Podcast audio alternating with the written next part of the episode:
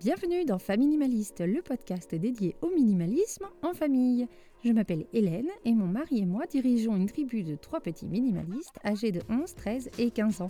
Que vous soyez déjà un minimaliste chevronné ou simplement en quête d'inspiration, ce podcast vous réserve des trésors d'astuces, de méthodes et de réflexions que j'ai développées grâce à ma pratique du minimalisme et mon expérience en tant que home organizer certifié pour vivre mieux avec moi.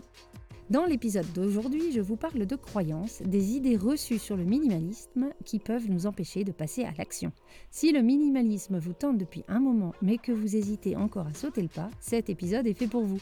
Allez, c'est parti pour l'épisode du jour.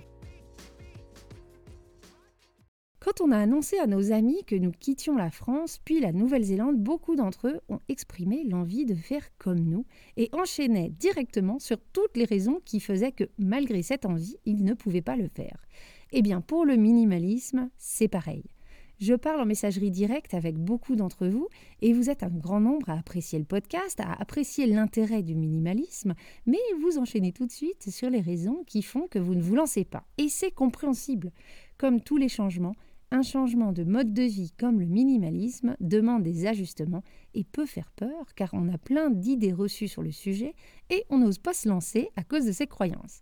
Alors aujourd'hui, je voudrais parler de ces croyances et idées reçues et essayer de les pulvériser pour vous donner confiance et vous inciter à faire le premier pas vers un mode de vie plus simple. Je n'ai pas classé ces croyances dans un ordre particulier, alors c'est parti. La première croyance sur le minimalisme, c'est que c'est un truc extrême. Qu'un ou une minimaliste n'a que le strict essentiel chez lui ou chez elle et qu'il n'y a aucune tolérance pour le surplus, que tous les objets doivent avoir une utilité. Alors oui et non. Mais surtout non, vous l'aurez compris.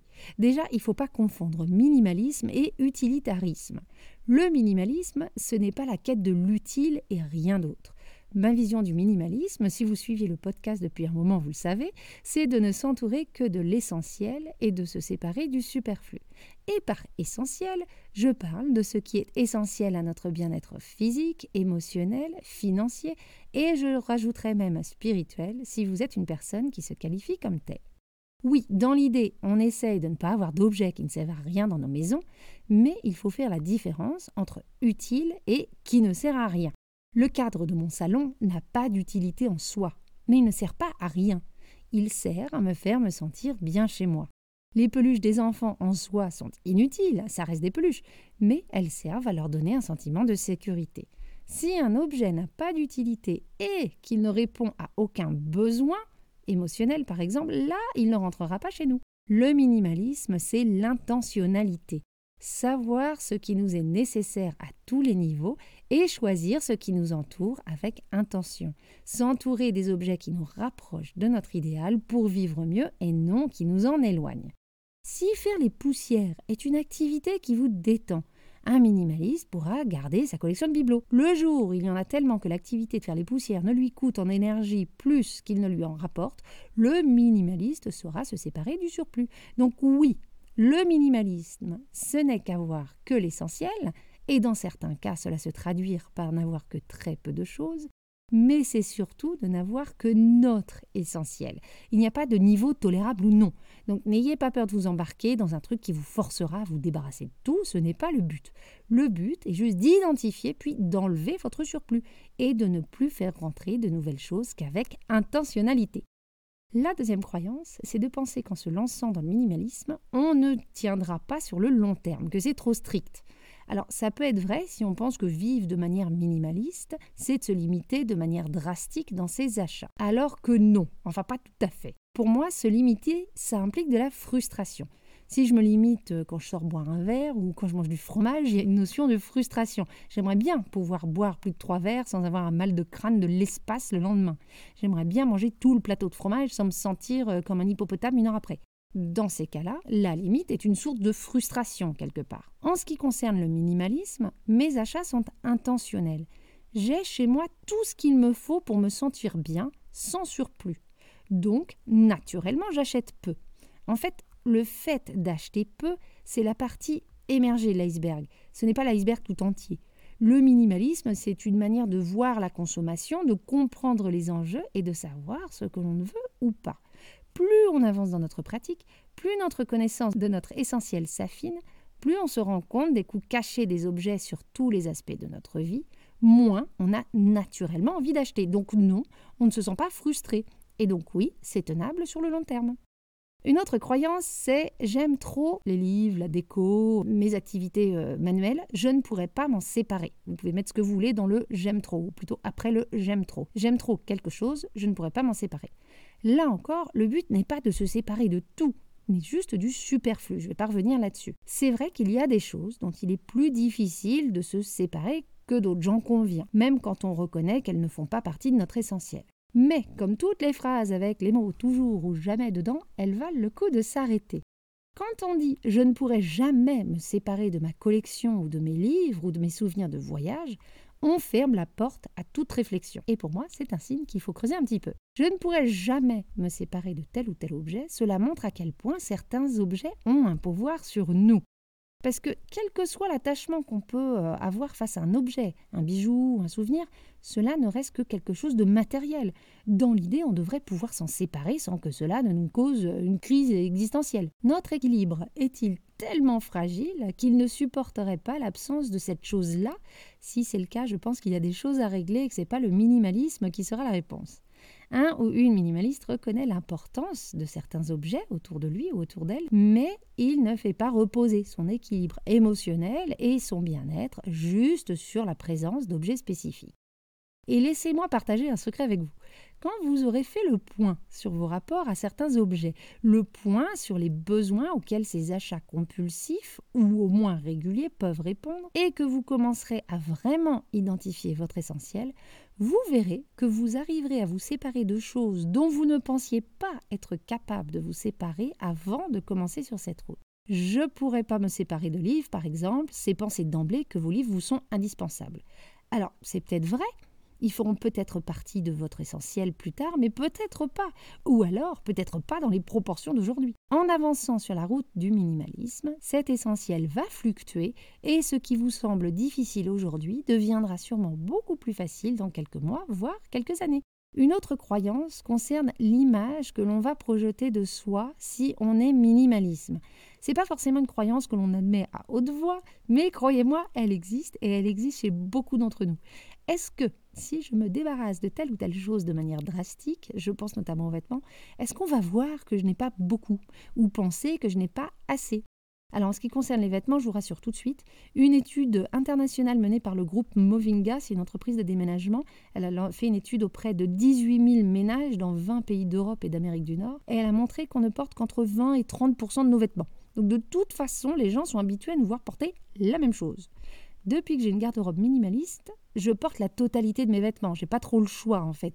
Et puis la réalité est qu'on fait pas si attention que ça à ce que portent ou ce qu'ont les autres. Et puis même si c'était le cas. Et alors? En quoi cela devrait m'inquiéter si Maurice du service client trouve que je mets trop souvent mon pull Qu'est-ce que ça va changer à ma vie, en vrai? Une autre croyance tenace est celle qui, quand on est en famille, si toute la famille n'est pas minimaliste, alors on ne peut pas le devenir. Alors là, il faut bien faire la différence entre soi et sa famille.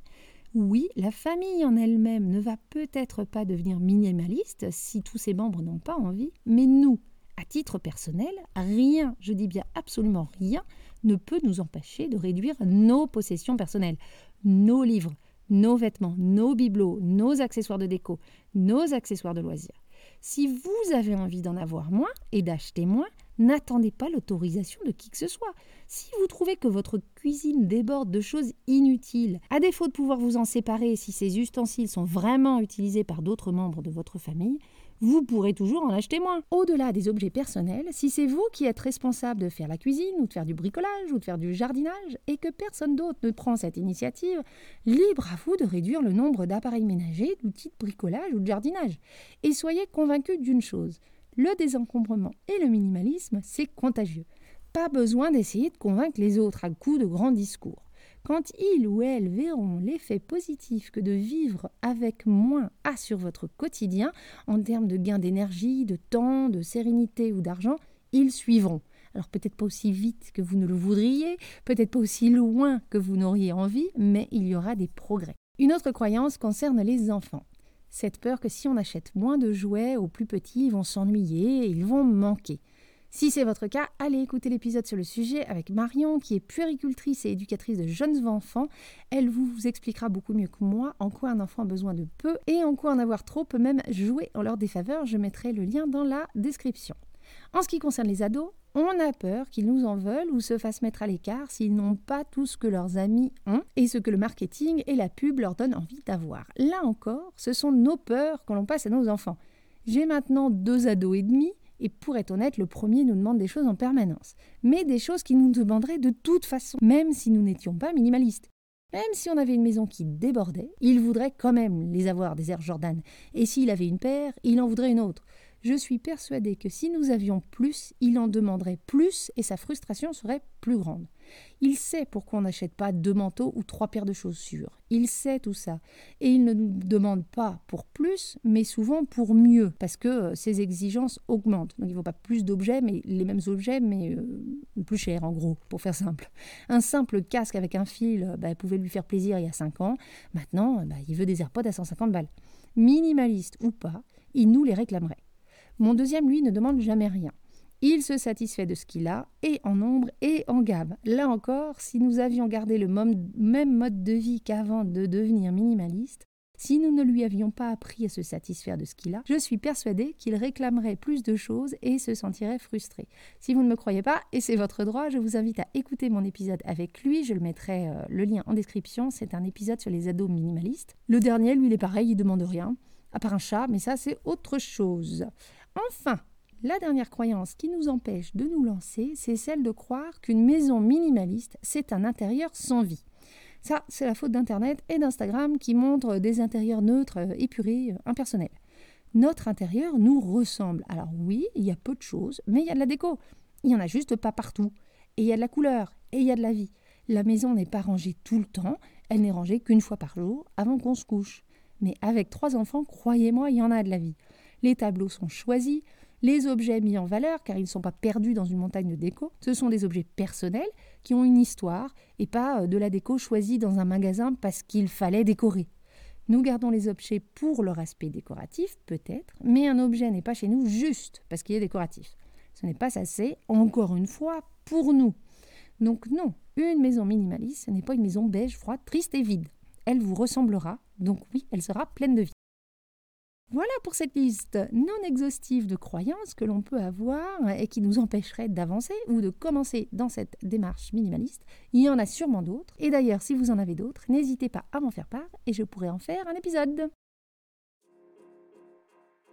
Et voilà pour l'épisode du jour. J'espère qu'il vous aura plu, qu'il pourra vous inspirer, vous décoincer, en tout cas qu'il vous sera utile.